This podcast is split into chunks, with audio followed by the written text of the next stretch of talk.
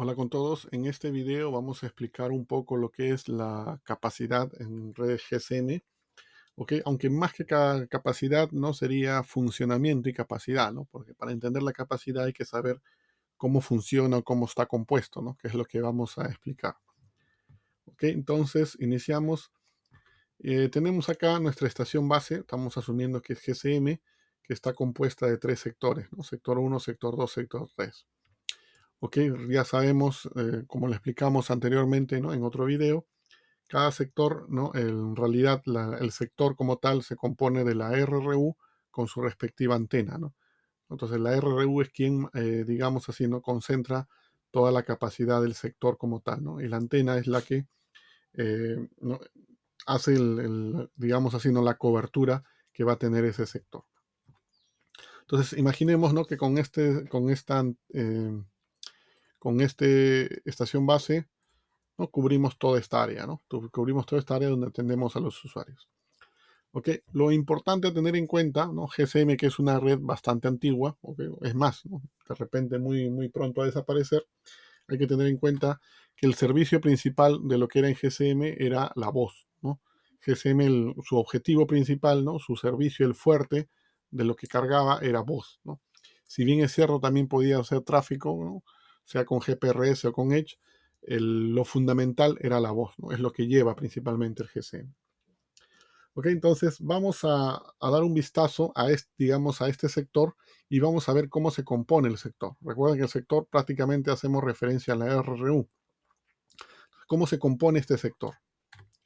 Este sector se compone por TRX, básicamente, ¿no? Por lo que son este, por unas radios, ¿no? Los TRX donde cada TRX se divide en pequeños, digamos así, slots, pequeños canales. ¿no? Cada TRX, esta es la TRX0, por decirlo así, donde se divide en pequeños canales, pequeños slots. Entonces, una RU se encuentra dividida en TRX y cada TRX se encuentra dividida en 8 slots, básicamente. Donde cada uno de estos slots, o sea, cada, cualquiera de estos slots puede ser de estos tres tipos. Puede ser que transporte señalización, ¿no? este es idéntico, ¿no? El GSM al 3G, al 4G, al 5G, lo que van a ver, ¿no? Siempre va a haber parte señalización y siempre va a haber parte tráfico. Entonces, cada slot, cada slot es un canal donde cada canal puede ser un canal de señalización SDSSH, ¿ok? El SSH se denomina a lo que es el canal de señalización. Puede ser un canal de tráfico TSH propiamente, ¿no? Que lleva la voz. Entonces, el tráfico TSH es un canal netamente de voz, es lo que lleva, lo que lo que hablamos, o un canal de datos PSH. ¿Ok? si, si, esa, digamos así, ¿no? Si, esa, si ese canal, si ese slot va a traficar datos, sería un canal PSH. Entonces, señalización, el tráfico o los datos viajan mediante los slots que están compuestos en la TRX. ¿ok? Estos slots viajan ahí mediante, perdón, estos canales, ¿no? Se componen según sea la, lo que conlleve ¿no? esta TRX. Ahora, supongamos que este slot, el slot 2, supongamos que sea un canal de tráfico. ¿ok? Entonces va a transmitir voz, que es lo que es mayoritariamente. Hemos dicho que el servicio principal de 2G es voz, por lo tanto la gran mayoría será canales de tráfico, no de voz. entonces, eh, supongamos que este slot 2 lleva un canal de tráfico, ¿ok? un TCH. Este canal de tráfico puede ser netamente todo el canal para un usuario sería un canal full rate. Si ese canal es todo para un usuario, es un canal full rate. O ese canal, ese slot, podría ser, podríamos dividirlo en dos canales, en dos subcanales, que serían half rate, o sea, dos usuarios para ese canal.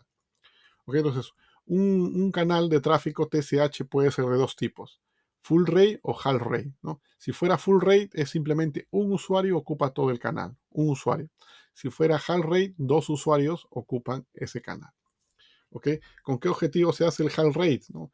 Para que tenga mayor capacidad, para que pongamos, tengamos mayores usuarios que soportar, ¿no? mayor tráfico que soportar. Pero obviamente, ¿no? al poner dos usuarios, en vez de uno, ¿no? en, un mismo recurso, hace también que se degrade un poco la, calidad, ¿no? La calidad de voz hace que se degrade un poco poniendo dos usuarios en vez de uno. ¿Cuál es lo mejor? En términos de calidad, full rate. ¿Cuál es lo mejor en términos de capacidad? Dos canales half rate, porque prácticamente nos duplica ¿no? la capacidad. Pero aún así, imaginemos que llenamos todo de canales, llenamos todo de usuarios, ¿ok? Eh, y ya no tenemos más, ¿no? Ya no tenemos más, ¿no?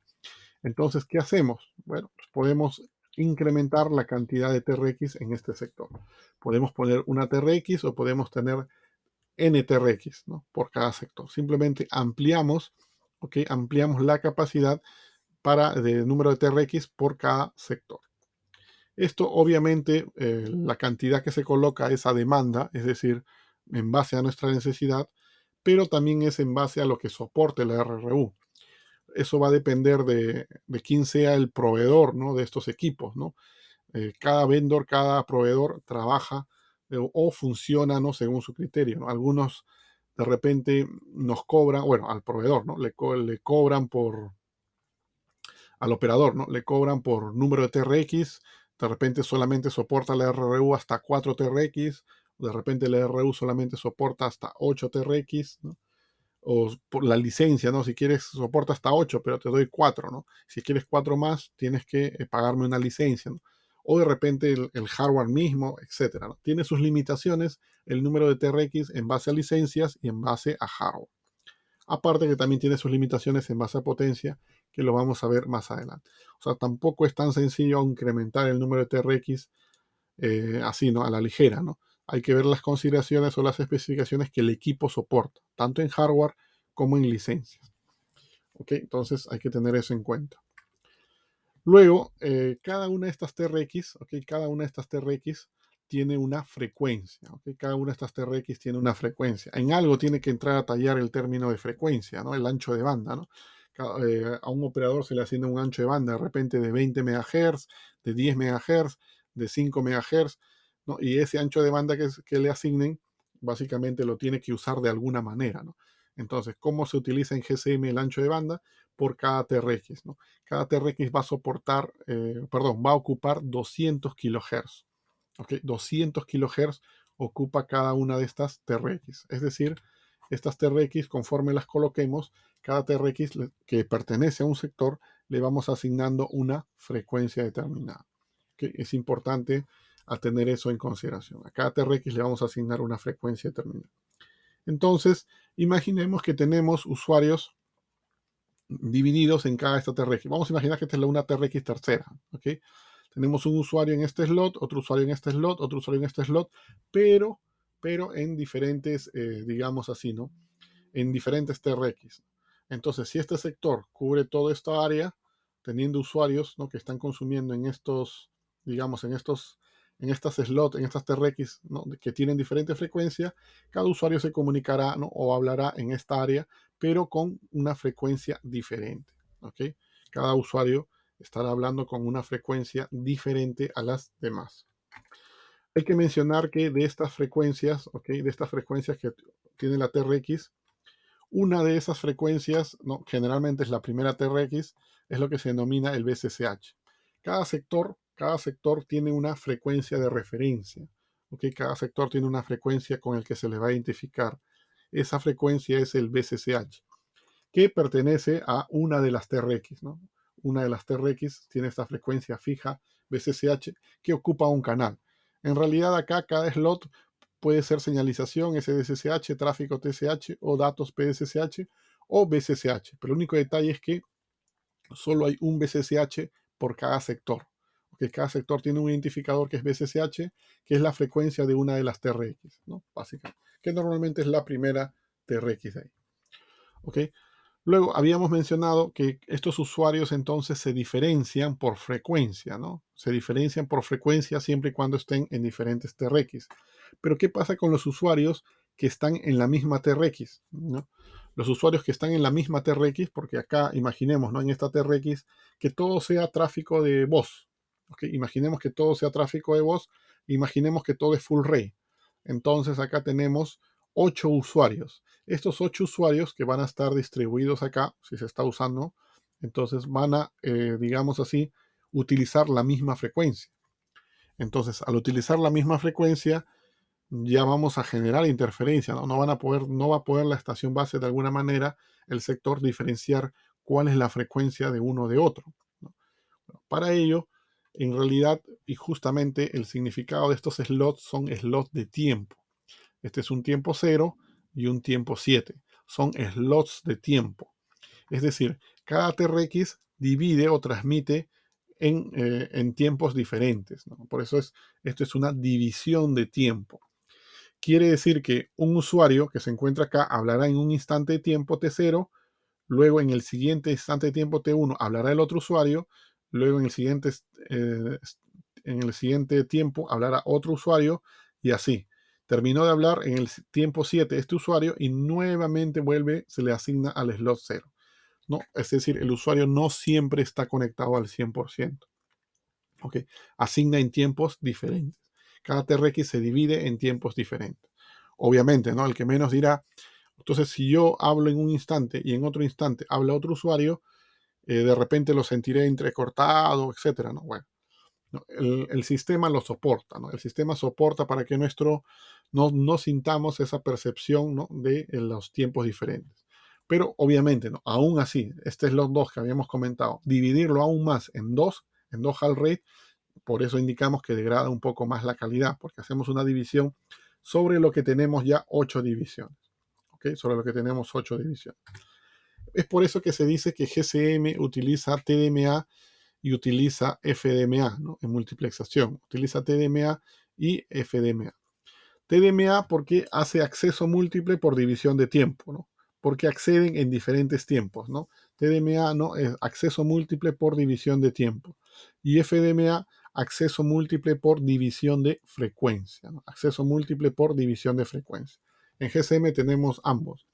Los dividimos en tiempo y los dividimos en frecuencia para poder acceder a la red y poder trabajar. ¿Ok?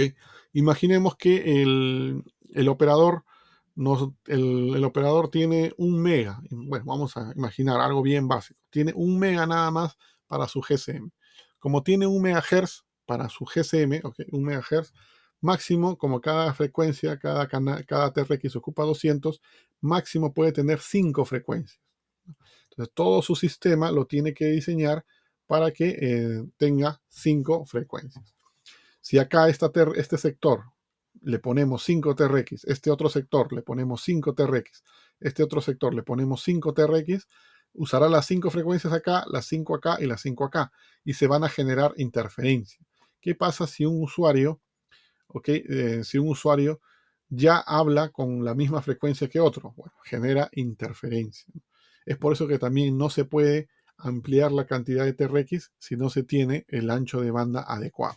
A mayor ancho de banda, el tema de la frecuencia pasa a ser un problema secundario. A menor ancho de banda, el planeamiento de frecuencias es bastante importante. Cómo distribuimos las frecuencias de tal forma que él no choque con él o no choque con él, o choque en lo menos posible. Eso hay que tener en consideración. Luego, habíamos mencionado anteriormente que la otra limitante era la potencia de la RRU. Bueno, la RRU tiene una potencia con la que va a funcionar, pero cada que TRX va a utilizar o va a transmitir a una determinada potencia. Esta TRX transmite acá, pero él debe cubrir todo esto. También esta TRX eh, acá está usándose, pero debe cubrir todo esto. En realidad, si el sector cubre toda esta área, todas las TRX deberían cubrir esta área. ¿Ok? Entonces, porque son como pequeños, digamos, ¿no? Cada TRX en realidad es como un sector, un mini sector de este sector, ¿no? Pero deben cubrir lo mismo. Entonces, si la RRU soporta una determinada frecuencia, las TRX, esa, esa potencia perdón, se va a dividir entre las TRX. Por ejemplo, si tenemos una RRU que soporta 40 watts, o sea que puede irradiar, la RRU en total puede irradiar 40 watts, podemos tener dos TRX de 20, de 20 watts. Cada TRX irradia 20 y lo podemos transmitir. O también podríamos tener 4 TRX de 10 watts. ¿Ok? Entonces, cada, como tal, cada TRX transmite a 10 watts, sumado todas las potencias, tenemos 40 watts de la que soporta la RRU. ¿Ok? Entonces, tampoco no se trata de que pueda ampliar 10, 20, 30 TRX si lo pudiera en un sector. ¿no?